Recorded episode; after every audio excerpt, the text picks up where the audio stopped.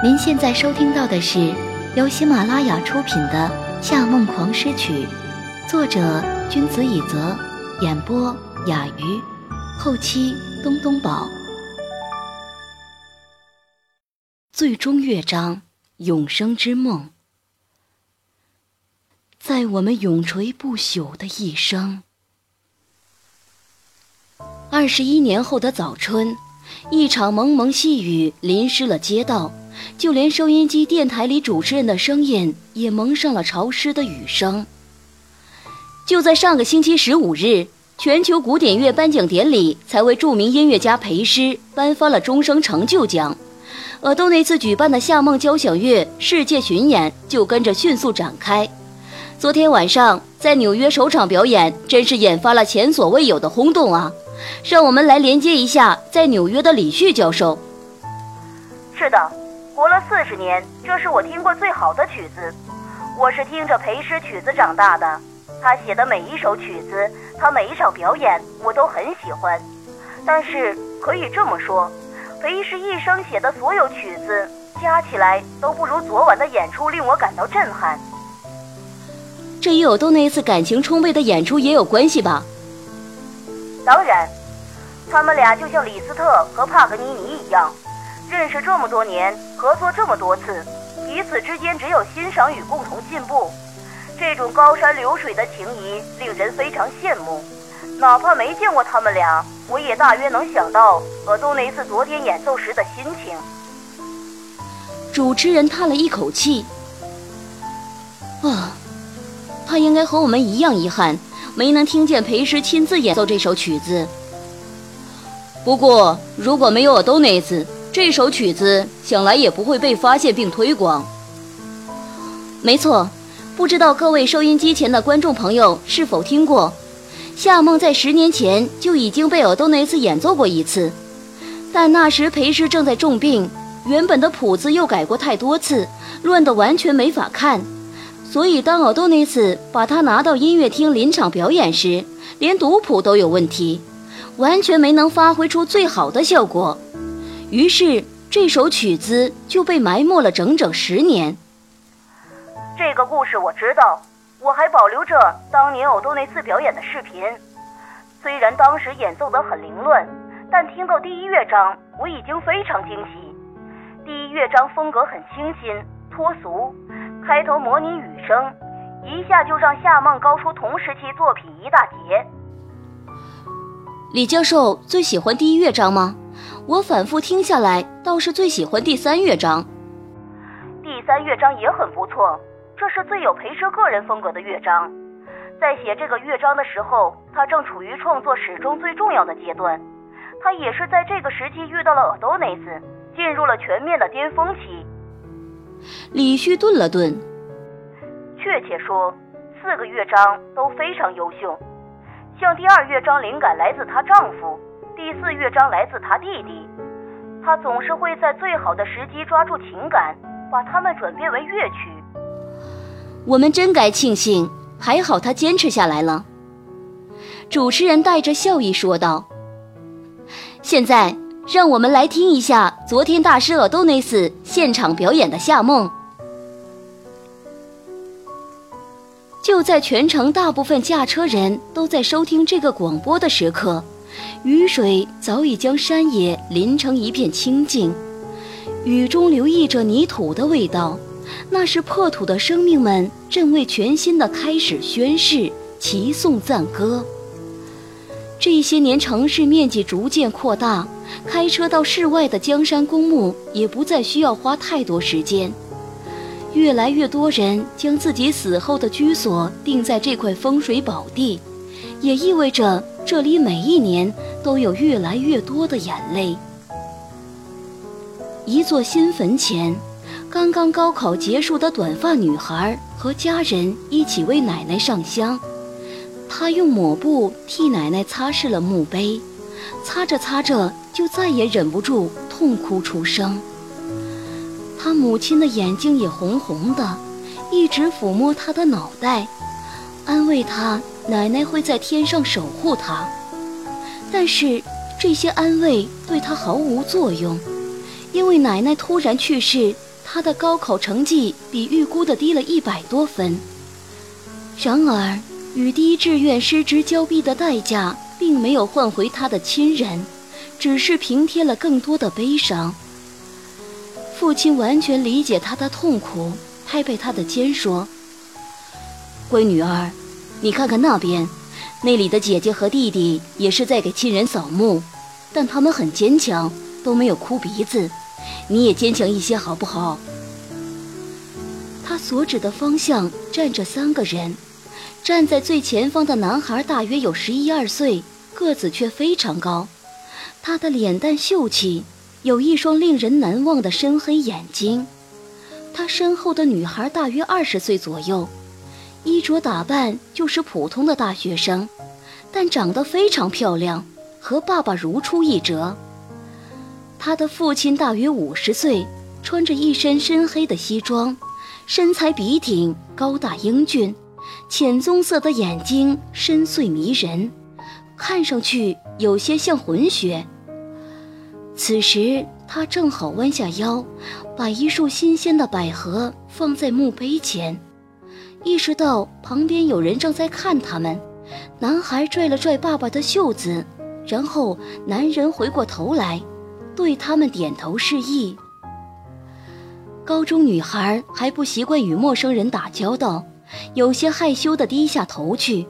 但是之后那一家人的互动，她却都有偷偷看在眼里。他们在那里待了很久，把面前的坟墓擦得干干净净，一直有说有笑，就好像是在跟一个活人说话。他低声问母亲：“为什么他们看上去一点都不难过？”时间会冲淡一切，母亲温柔地说道：“等过几年你再来这里，也可以用微笑面对奶奶了。”女孩用力点头，忍住了即将涌出的泪水。天空也能听到他心中悲伤的哭诉，所以细雨一直不曾停止。在这花草繁盛、树木苍郁的地方，雨水总是会显得比别处潮湿。风吹动了枝叶磨砂声，模糊了雨水的音乐。每当遇到这种天气，夏承思总是会想起自己的妻子。他的音乐是一把利剑，刺穿了近百年来古典音乐停滞不前的障碍，融入了这大自然之声。所以，哪怕翌日才是他的忌日，他也一样把两个孩子带到这里来看他。国家为裴师盖了一个很伟大的墓碑。与他父亲建在同一座山上，现在那里已经变成了一个著名的旅游景点。但是很少有人知道，他真正的骨灰其实埋在这个普通的公墓里。裴师离世前曾对夏承思说过，尽管他把大部分的人生都奉献给了音乐，但希望自己能以妻子和妈妈的身份下葬。因为怕被太多人发现，他的墓碑上只写了简单的四个字：“爱妻阿诗”，没有照片。但是夏承思并不需要在这里看见他的照片，因为他昔日的笑容无处不在，他的皮夹中，他们床头的相框中，他的手机背景、电脑桌面，他颈项上的心形锁中。他打开那个锁，他歪头靠在他的肩上，笑得特别自信、美丽。在别人眼中，他是一个冷漠孤僻的音乐家，看上去自信满满又无坚不摧，似乎这世界上再没有人可以打倒他。但他知道，他其实缺乏安全感，是一个害怕寂寞的人。夏承思，你以后一定要活得很久很久，因为我不想老了以后只剩自己睡空荡荡的床。我一定会活得比你久。当初答应他的事，他做到了。他去世以后，他庆幸先离去的人是他，因为他不愿让他再次变得孤单。不均匀的脚步声渐渐靠近，夏承思回过头，看见不远处站着一个身材消瘦的男人。他穿着浅咖啡色的西装，一手拄拐杖，一手捧花，被年轻的太太搀扶而行，精神却非常好。看见夏承思一家人站在这里，他朝他们点头致意。夏梦和裴小海整齐地喊道。舅舅，真乖。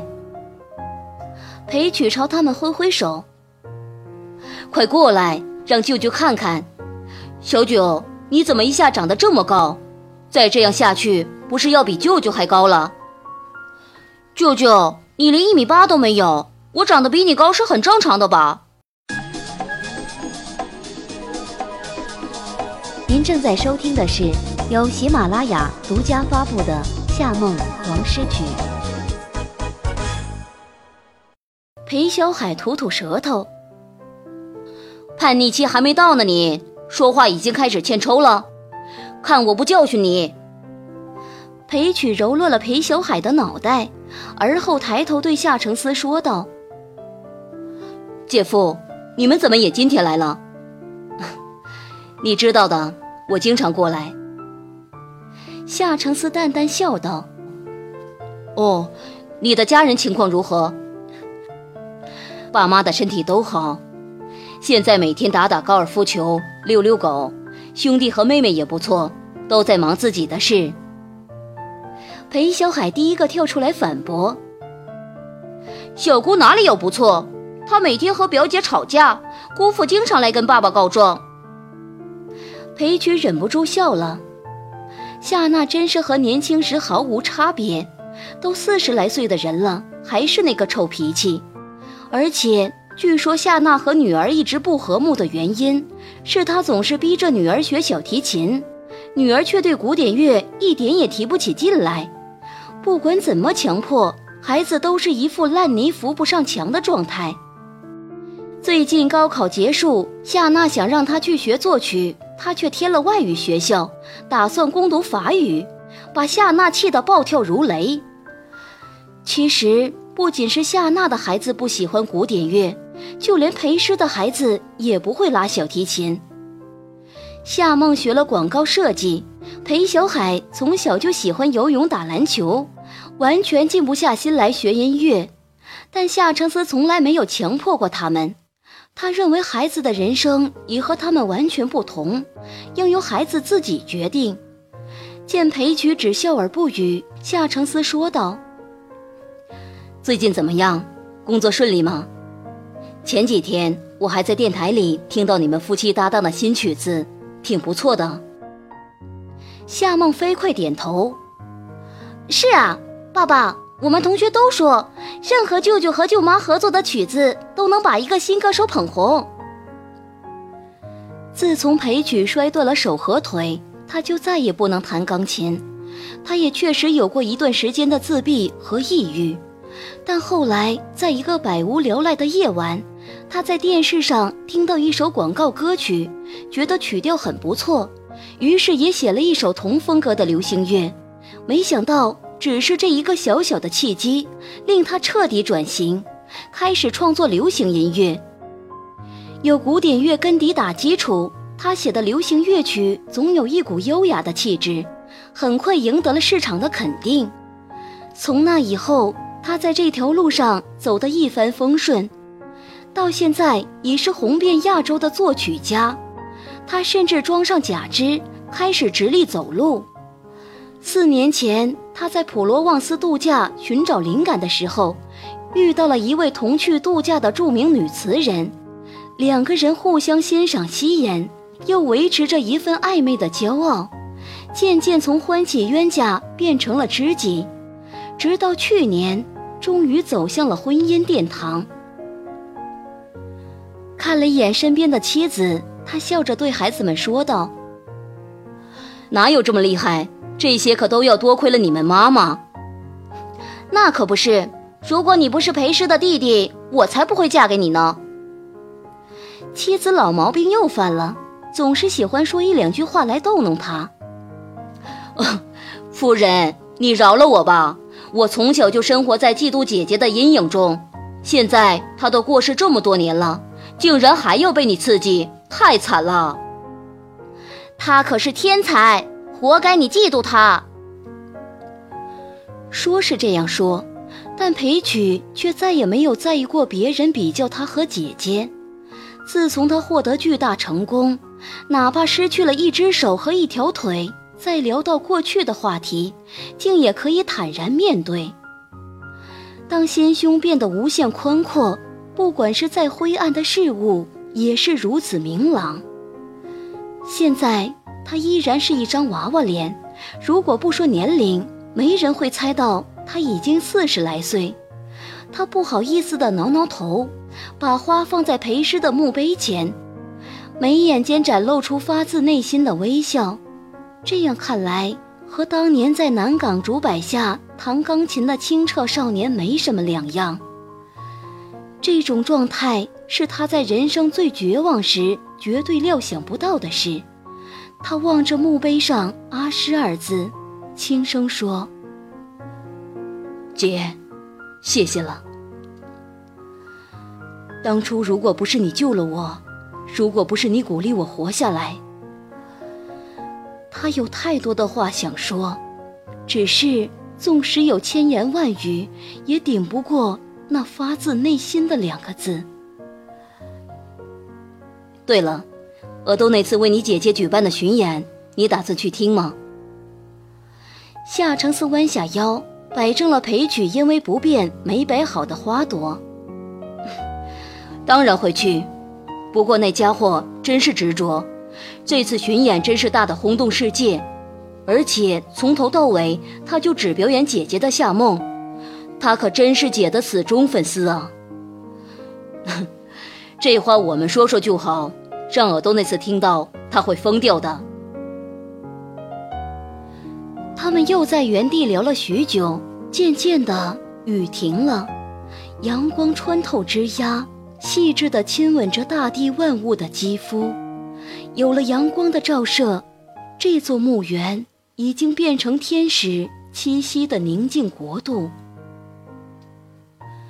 后来，他们准备离开，第二天再和其他亲人朋友来扫墓。裴曲的太太搀扶着他走在前面，两个孩子打打闹闹地走在中间，夏承思走在最后面。忽然停下脚，回头再度望向妻子的墓碑。那里没有他的照片，但是，一缕崭新的阳光照下来，把墓碑照得干净明亮。他知道，那是他最后的微笑，他永远不会忘记的坚强微笑。不会忘记他曾经说过，坚持梦想。比梦想本身更重要。夏承思，不要为我感到难过。生命的意义，并不在于长度，而是你坚持了多久，走了多久，最终拥有了什么。我有了音乐，有了你，所以没有遗憾。如果就这样死去，我同样不会遗憾，因为我已经很努力的去活下来。还记得你儿时的第一个梦想吗？现在的你，是否已经变成了自己曾经憧憬的模样？你是否已经打败了岁月与世俗，不曾让它动摇你半分？不曾被磨平张扬自信的棱角，你是否还像从前那样，比世界上任何人都珍惜自己，爱着自己？瞧瞧这不羁而任性的韶华啊，他偷偷溜走了，又都留下了些什么？是的，你付出了很多，但他换来了如今坚强的你。再不轻易落泪的你。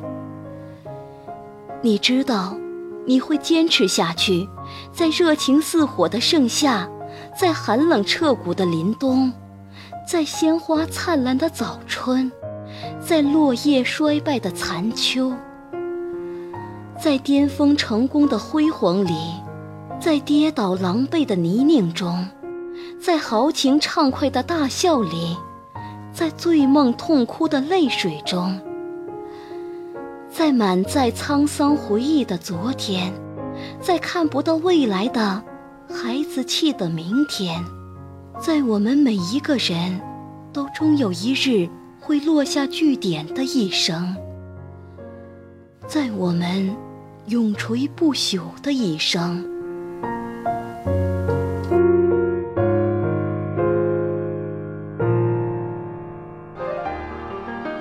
听众朋友。您刚刚收听到的是由喜马拉雅出品的《夏梦狂诗曲》，作者君子以泽，演播雅鱼，后期东东宝。更多精彩有声书尽在喜马拉雅，感谢您的收听。